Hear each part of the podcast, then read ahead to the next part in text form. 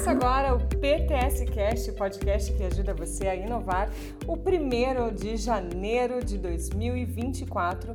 E nós vamos falar de tecnologia, tecnologia que estava aqui em Sorocaba, que está partindo para o Canadá, não é mesmo? João Lopes, ele que é fundador, sócio fundador da Sensaiotech, empresa que está aqui no Parque Tecnológico desde 2017. É isso mesmo, João. Muito bem-vindo. Obrigada pela sua participação mais uma vez no PTS Cast, não é mesmo? Verdade, verdade. Agradeço pelo convite mais uma vez. É uma honra estar aqui com vocês. E sim, nós estamos desde 2017 aqui em Sorocaba desenvolvendo essa solução.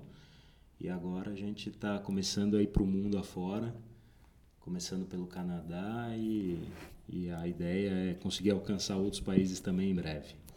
Isso mesmo. Quero que você fale um pouquinho, João, para quem não conhece a Sensai Tech, qual é o tipo de tecnologia que vocês desenvolvem aqui no parque, né? E o que vocês estão levando aí para fora, né? Com a bandeira do Brasil e tudo mais. nós desenvolvemos duas soluções aqui no parque. Uma orientada ao mercado agro, né? É onde nós temos é, uma... Nós desenvolvemos uma plataforma e um equipamento que realiza monitoramento de cultivo identificação de pragas em tempo real e uma outra solução que a gente consegue monitorar as florestas e indicar quando e aonde vai surgir um incêndio com alguns dias de antecedência, às vezes até cinco dias de antecedência. E é essa solução que a gente está exportando a partir de agora para outros países. É porque dentro das previsões aí que só os grandes satélites conseguem prever o tempo e coisas assim. Então você tem uma tecnologia que te avise poxa, é sensacional, né? Traz aí um benefício de custo, enfim, acho que é inúmero aí, não só de custo, custo financeiro, de perda aí, não é? É, a ideia é realmente conseguir prever onde vai surgir para evitar que o incêndio aconteça ou se acontecer que você consiga remediá-lo de uma maneira muito mais rápida, uhum. evitando assim as perdas ou a propagação descontrolada do incêndio, né? Então, é, hoje em dia, as tecnologias atuais, satélites, drones, elas trabalham muito no monitoramento dos focos, não da, na previsão do risco, né? E é aí que a nossa solução entra. A gente trabalha em conjunto com essas outras ferramentas como uma maneira de preservar é, a floresta, né? salvar vidas, salvar a população, é, facilitar planejamento de evacuação ou não e também preservar a natureza e proteger a fauna e flora, né? Entendi. Você consegue trazer alguns exemplos práticos do uso que já foram implantados aqui, tanto no Brasil, aqui no Canadá está em processo ainda, é, né? É. Mas aqui no Brasil? É, o, nós instalamos alguns sensores ao longo de florestas, né? É, e com isso, por exemplo, o pessoal de silvicultura, né? Essas grandes empresas papeleiras, né? Florestais, é, conseguem, por exemplo, um dos grandes problemas que eles têm são incêndios criminosos em alguns lugares, né? é, principalmente beiras de estrada e etc., isso gera uma perda de, às vezes, até 10% da produção anual. Então, soluções como a nossa ajudam, visam né, e ajudam a reduzir esse tipo de perda para eles. Outro mercado que a gente quer explorar também é o pessoal de cana aqui no, no interior paulista, onde é, eles sofrem com grandes perdas de, por, por incêndio também. Uhum. Né? É, teve casos de usina perderem mão de obra mesmo, perderem homens por incêndio, porque eles foram cercados pelo incêndio no meio do canavial e acabaram morrendo carbonizados. Nossa, terrível. Então, é, a, a nossa solução vem para isso. Nós temos o foco em, lógico, é, proteger a, a matéria-prima, proteger a floresta em si, no cliente privado, mas também nós temos o foco em proteger a, a população, é, salvar o meio ambiente quando a gente fala de florestas públicas ou do governo. Né? E aí também o mesmo processo no monitoramento do, do cultivo. Isso, para monitoramento de cultivo que a gente desenvolveu uma armadilha, nós desenvolvemos essa armadilha em parceria com a Embrapa, é, a Embrapa Soja de Londrina e hoje essa armadilha ela está sendo aprimorada novamente num novo contrato com a Embrapa. É, a ideia dessa armadilha é identificar da onde a praga está vindo, no caso o percevejo de soja, né, percevejo marrom ou barriga verde, identificar se ele é macho, fêmea e para onde ele está indo. Então, com isso a gente substitui os famosos panos de batida no agro, né? Hum é, e assim você consegue ter uma visão geral de toda a fazenda e não só visões locais onde os técnicos da fazenda conseguem ou não acessar, né? Então, é, com essa solução a gente consegue monitorar fazendas enormes, por exemplo, Nós temos conversas com algumas cooperativas é, do Paraná que têm quase um milhão de hectares Nossa. de soja. Então é, é um mercado muito interessante para nós. É, e a gente valoriza muito essa parceria com a, a Embrapa, porque com certeza traz um know-how que a gente não tem e eles adquiriram ao longo de diversos anos. Né? Então, o, o sistema da SensorTech já está implantado em, em, nessas, nesses locais? Já, a gente já está fazendo algumas provas de conceito com algumas empresas, né? provas de conceitos até grandes. É, agora a gente vai iniciar uma prova de conceito com, com esse, essa cooperativa no Paraná, a gente só está alinhando alguns pontos. É, em parceria também, né? vai ser uma prova de conceito tripla, né? parceria Embrapa, Sensaiotec e essa cooperativa. E aí agora com a questão de incêndio a gente também está conversando de algumas provas de conceito com alguns governos fora do país, né? Pois é, disso mesmo que eu quero falar. Como que surgiu essa questão do Canadá? Acredito, é... Ah, explica aí, vai. o que, que aconteceu? O que, que você foi lá para o Canadá? Não foi aqui para o lado, mais em, 2000, em 2017 eu tive uma conversa com o pessoal da embaixada canadense. Eles estavam levando uma, uma missão para o Canadá e me convidaram. Okay eu acabei não podendo ir para essa missão por, por alguns motivos em 2017. E aí eu acabei, é, ao longo da pandemia, acabei tendo, voltando a ter contato de novo com esse pessoal. É, submeti o projeto uh, para eles têm um processo interno né é, a, meu projeto acabou aparecendo para algumas incubadoras de negócio e eu acabei sendo aceito ano passado na DMZ, que é uma incubadora de negócio canadense, é a maior incubadora de negócios em volume de dinheiro captado na América do Norte, né? É, e aí a gente tem todo agora um suporte, são 18 meses de processo de incubação com eles. E aí nós temos todo um suporte, toda, toda o, o a chancela e o carimbo da DMZ, né? E aí ele acabou abrindo portas para a gente. É, nesse meio tempo também, desde o fim do ano passado, desde o fim de 2023, a gente iniciou uma parceria com a Amazon. A Amazon está é, fazendo algumas conexões para nós é, em relação ao nosso produto. Então, tá, nós estamos usando os usando não, mas nós estamos é, os gerentes de conta da Amazon estão apresentando a nossa solução para alguns potenciais clientes. Desculpa aí, viu, gente? Isso é a Amazon só. É. E então aí, aí a nossa história começou no Canadá, né? É, ano passado a gente participou em julho do Collision, que é um dos aqui no Brasil eles chamam de Web Summit, né? Ah, tá. É, é o, o evento principal do, do Web Summit é o Collision e a gente foi convidado a a expor lá e também a, a, nós somos uma das 70 startups que foi convidada a fazer apresentação no palco e tudo do Collision, né? De quantas? Se eu não me engano eram 400 e, e poucas que, que se inscreveram para participar no palco principal. Que legal. E aí, desde então, a gente começou a ter algumas conversas com as províncias canadenses, algumas, é, e com o governo federal de lá também, né? para realizarem os testes. E, e, alguns municípios também, algumas cidades pequenas que têm alguns parques. É, talvez a gente inicie a, a, nossa entrada no Canadá através desses, dessas provas menores de conceito. Né? Entendi. Essas parcerias que você conseguiu, você falou que você foi a uma visita no Canadá e partiu daí todo uhum. o restante. Mas, por exemplo, para um, um empreendedor aqui, uma startup, uma empresa aqui no Brasil, né? Pô, você conseguiu uma parceria com a Amazon. É. Como que faz isso, João? Explica aí, conta o segredo para turma.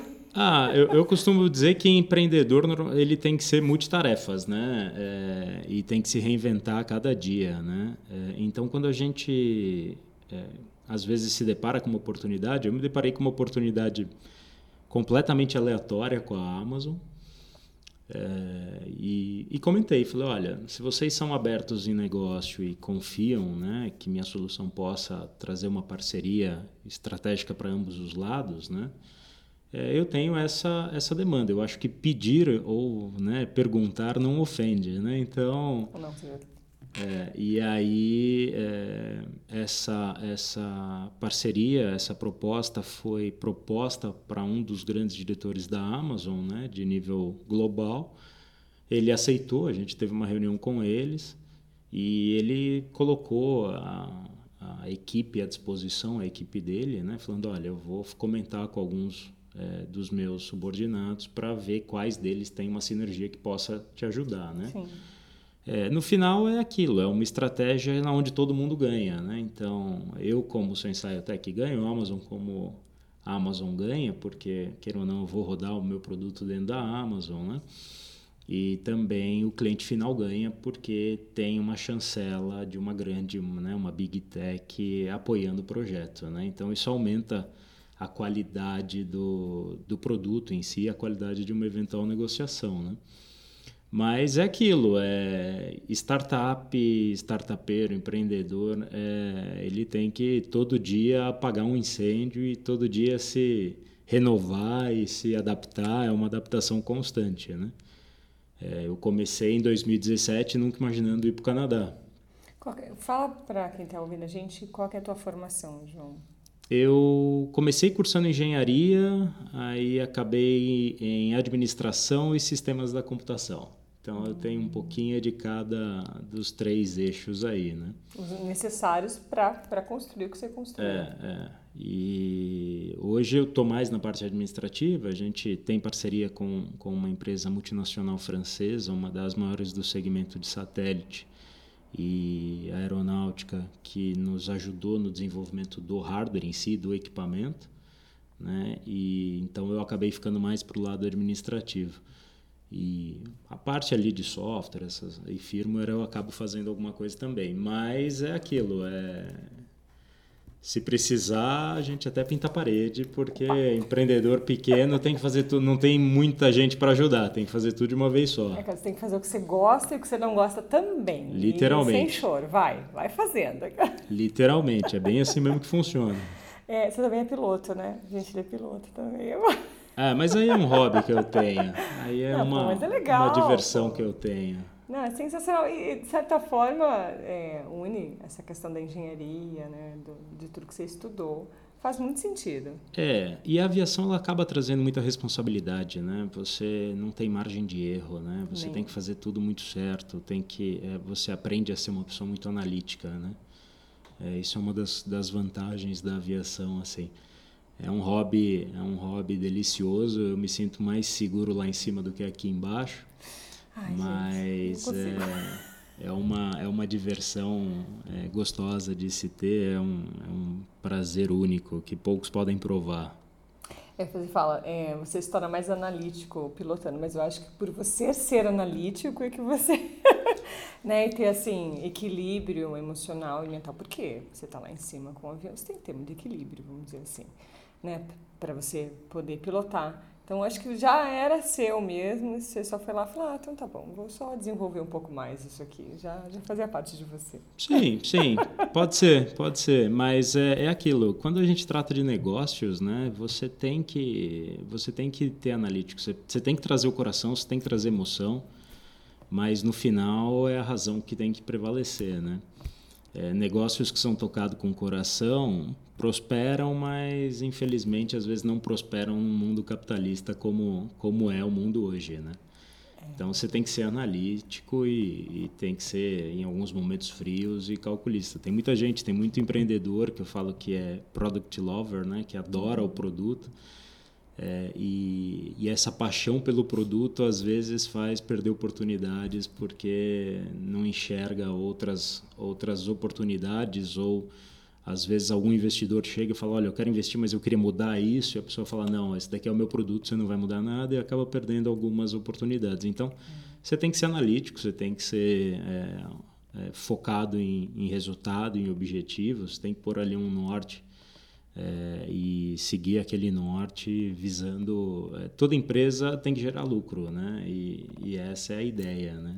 Estão anotando aí, gente? Anotem, que é dica valiosa de empreendedor que está trilhando um caminho de sucesso. Né? Startups, geralmente, em um ano, muitas vezes não conseguem sobreviver. Você está mostrando aí que você já está um tempinho no mercado, está indo exportando, está indo para fora. Tem um know-how muito importante e uma expertise, uma experiência que, com certeza, quem está ouvindo, se não anotar, é porque tá perdendo chance mesmo de aprender, viu, gente? É, e é aprender todo dia uma coisa nova, né? Eu acho que tem que, principalmente nesse, nesse mundo de empreendedorismo, todo dia tem que ser uma coisa nova. Você tem que ir aprendendo, é, aprendendo, aprendendo, olhando os erros dos outros para evitar esse erro, aprendendo com seus erros e todo dia aprendendo alguma coisa nova, né? É, quando você tem startups que são orientadas a hardware, a, que têm um equipamento, você tem uma vida um pouco mais complicada do que startups de software, né? Mas isso faz o tempo de desenvolvimento, o ciclo de desenvolvimento e maturidade do produto serem completamente diferentes do que uma startup de software. É, eu até brinco que minha próxima startup vai ser uma de software e não de hardware mais, porque dá trabalho. Tô cansado, gente. É, dá trabalho. Mas é, é aquilo, tem que ter resiliência, tem que aprender todo dia uma coisa nova, tem que, que se focar, é, não tem que ter medo de pivotar, de mudar, é, é assim que a coisa funciona. Tem que ser na velocidade do mercado, na velocidade que você está percebendo que o negócio não está indo, você tem que mudar o foco. É, é. Larga, né? Tira emoção e, e vai, é. porque que aí dá certo. É, só para confirmar, você falou da, da, da, parceria com a Amazon e tudo mais, então seu produto vai ser comercializado via. Vai ser e-commerce mesmo também? Não, não, não. Não. Ah. não. A, a, parceria com a Amazon ela é um pouco diferente da parceria de outras empresas com a Amazon, porque as outras empresas colocam as soluções no marketplace da Amazon. Isso. É, como a minha solução envolve equipamentos e não somente software, a gente não se adequa à categoria marketplace da Amazon.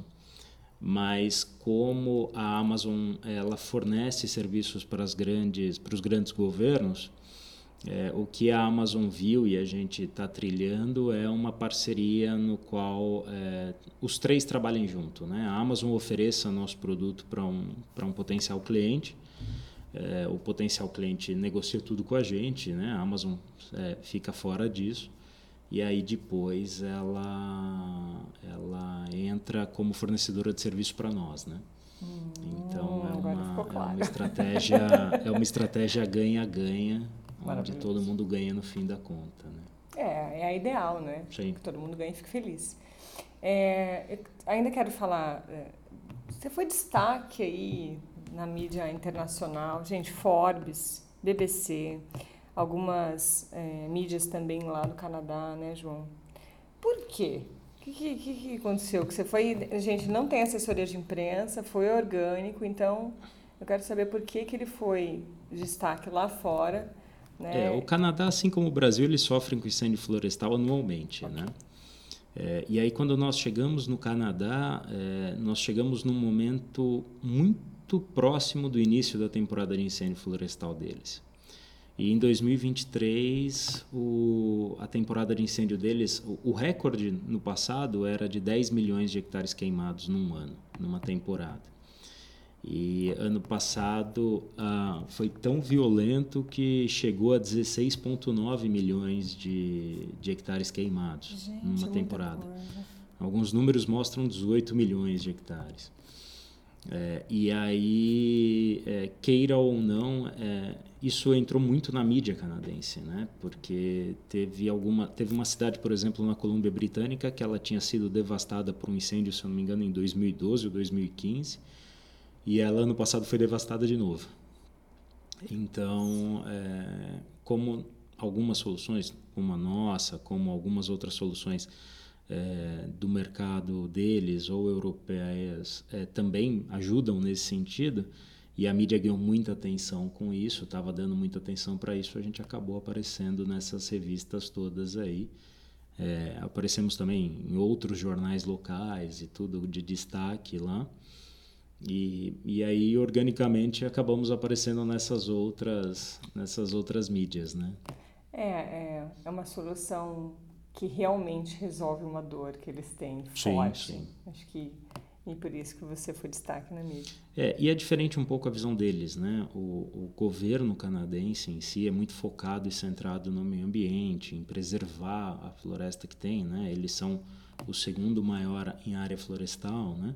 Uhum. É, e principalmente o foco deles é, é, é meio ambiente e população. E, e, como lá a construção é diferente das nossas, né? As casas são de madeira e tudo é, qualquer incêndio que fuja do controle devasta uma cidade inteira, né? É, então eles têm essa preocupação, eles têm, assim como nos Estados Unidos, eles têm essa preocupação de evitar que o incêndio chegue ou perca o controle e chegue próximo das cidades e aí coloca em risco evacuação, coloca em risco a população geral, né? Então isso é um assunto que para eles eles tratam como uma prioridade, tanto que o governo coloca isso como uma das prioridades de governo, né? É, então eles têm essa visão um pouco mais é, delicada e necessária para combater ou ter técnicas de combate, né? Maravilhoso, né? Eles pensarem nisso. É, mas a prevenção acho que é o melhor mundo. Aí. Sim, porque assim eles não precisam é, fazer, sair, tudo isso. fazer tudo isso e não só isso, né? Você, quando você evita que o incêndio surja, ou você controle o incêndio antes de ele, de ele perder o controle, né? Uhum é, você gasta menos recurso público, você evita as perdas, você protege a natureza, você...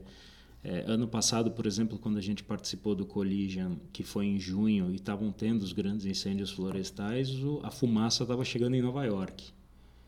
Né? E então são você acaba afetando populações que não tem, não estão nem próximas do incêndio, né? É, a qualidade do ar em Nova York, em Toronto, por exemplo, com incêndios da Colômbia Britânica, chegou no pior índice da história. Isso afeta.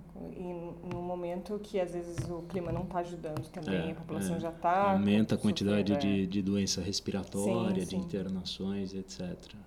É, é interessante, eu nunca tinha vivenciado isso, é interessante porque é um cheiro de. parece lenha queimada na cidade inteira. É. É, quem aqui em Sorocaba mesmo teve, tiveram algumas algumas queimadas e é isso, né? A casa inteira fica cheirando, é, quem tem alergia, fuligem e, pneumonia, e dá um dá um monte de problema aí. Imagina isso em larga escala é. É, de um país grande, vamos dizer assim. E a gente até foi até interessante você tocar em Sorocaba porque a gente tem o desejo de fazer uma prova de conceito aqui em Sorocaba. A solução é daqui, né? Seria pois é, legal pois ter é, essa gente, solução. daqui de Sorocaba eles estão aplicando lá no Canadá e aqui. É. Poxa, não pode, tem que ser. Então, é, a gente tem essa, esse desejo de fazer uma prova de conceito aqui na cidade. Conversamos no passado com, com a Secretaria de Meio Ambiente e tudo, mas acabou não avançando, né? E aí a gente continua com esse desejo de fazer a coisa acontecer aqui também. Fica a dica. É, quem estiver é, ouvindo. Do seu produto, é, você já tinha visto outros produtos parecidos com o seu? E se sim, qual que é o diferencial do seu? É, a gente não reinventa a roda, né? Okay. Produtos de predição são poucos no mercado, a maioria se baseiam em dados históricos e imagens de satélite okay. ou drone. Né? É, nós escolhemos por uma abordagem um, um, sistema onde você instala equipamento, porque com isso você consegue ter ali informação em tempo real, você consegue ter outras características que satélite ou drone não conseguem trazer. Né? Um satélite, por exemplo, é afetado por é, clima, porque se tiver muita nuvem no lugar ele não consegue ver a imagem. O drone tem uma capacidade, uma autonomia de voo limitada, né? É, então ele consegue cobrir uma área menor e etc. É, quando você tem equipamentos instalados ao longo da floresta, você está ali literalmente chuva, faça sol, neve e etc, coletando dado em tempo real. E isso consegue alimentar todo um algoritmo de inteligência artificial que a gente consegue ter essa previsão maior do que é, essas outras empresas. É, não é algo inédito, né? É, como eu disse, não se reinventa a roda, mas é um, aprimor, um aprimoramento de tecnologias que talvez a nossa se destaque por causa disso. Né? É, você usou, na verdade, toda a sua expertise também de parceiros aí para desenvolver um sistema único. Sim. E por isso que é tão diferencial. Assim. Sim. Agora, a gente está caminhando para o fim da entrevista, João. Eu quero que você fale das suas expectativas para esse ano de 2024 e, né, e tudo que você criou aqui no parque. Também falar um pouquinho dessa, sabe, dessa parceria que se iniciou aqui que agora você está levando para o mundo. Claro, graças ao seu trabalho, mas né, foi aqui dentro do parque que tudo começou. É, eu acho assim, para 2024 é, tem muita coisa pela frente, é, algumas incertezas ainda, né? É, tem muita conversa em aberto que ainda não foi concretizada. É, então eu espero pelo menos conseguir concretizar essas conversas, né? É, eu acho que a parceria do parque é fundamental. A gente tem todo o apoio aqui do pessoal do Inova, do do Nelson e etc. Né? É, é um ambiente propício à inovação e, e com isso a gente é, espera continuar ao longo de 2024 essa parceria, 24, 25, né? É, e assim por diante. Né? Agora nós estamos ali de frente com um novo laboratório de tecnologia, então de usar lá as máquinas, etc. Né? É, eu acho que isso vai fomentar ainda mais a tecnologia na região, não só nossa, como de outras empresas. Né? Eu, eu vi que estão vindo grandes empresas para o parque também. Sim. Então, é, eu acho que tanto a nível local aqui, é, é continuar estreitando essa relação, continuar prolongando essa relação e também é, fazer a, a Sensaio-Tech agora deslanchar. A gente pretende lançar uma versão nova, talvez é, fazer uma expansão para a Europa, dependendo de algumas conversas, né? E, e aí é, é, trabalhar muito, suar muito, ter muita dor de cabeça e fazer o negócio acontecer até o fim do ano. É 80% de suor, né? Não tem, não tem Acho jeito. que até mais. É. Acho que até mais. No 80 ainda é pouco. É, não tem outro caminho para quem quer ter sucesso. Tem que é, é, é muita é, é muita batalha, muito trabalho mesmo. Falei, aí vão falar que é sorte depois. É, como dizem, nunca foi sorte. Não, nunca é, né? Sempre por trás da sorte tem muito esforço ali, é, muito é. trabalho, muita negociação. Enfim, João, quero agradecer. João Lopes, ele que é sócio fundador da Sensaiotech, aqui que está aqui no Parque Tecnológico, também está indo para o Canadá, né, desenvolver os seus desenvolver não, aplicar de fato aí seus, as suas soluções, que é o monitoramento de cultivo e também de incêndio florestal. Quero agradecer a tua participação aqui no PTS Cast, o primeiro de 2024. A gente já dando boas notícias aqui dos frutos do Parque Tecnológico para o mundo. Olha só que legal isso. Não, eu agradeço o convite mais uma vez. É uma honra estar aqui. É, e contem comigo sempre que precisar, se cruzar no corredor, encontrar, fique à vontade para a gente bater um papo. É isso aí. Gente, esse foi o PTS Cast, o primeiro de 2024, falando de tecnologia, de incêndio, de monitoramento de cultivo, de exportação aí de produtos aqui de Sorocaba para o mundo. Nós ficamos por aqui até o próximo episódio. Tchau, tchau!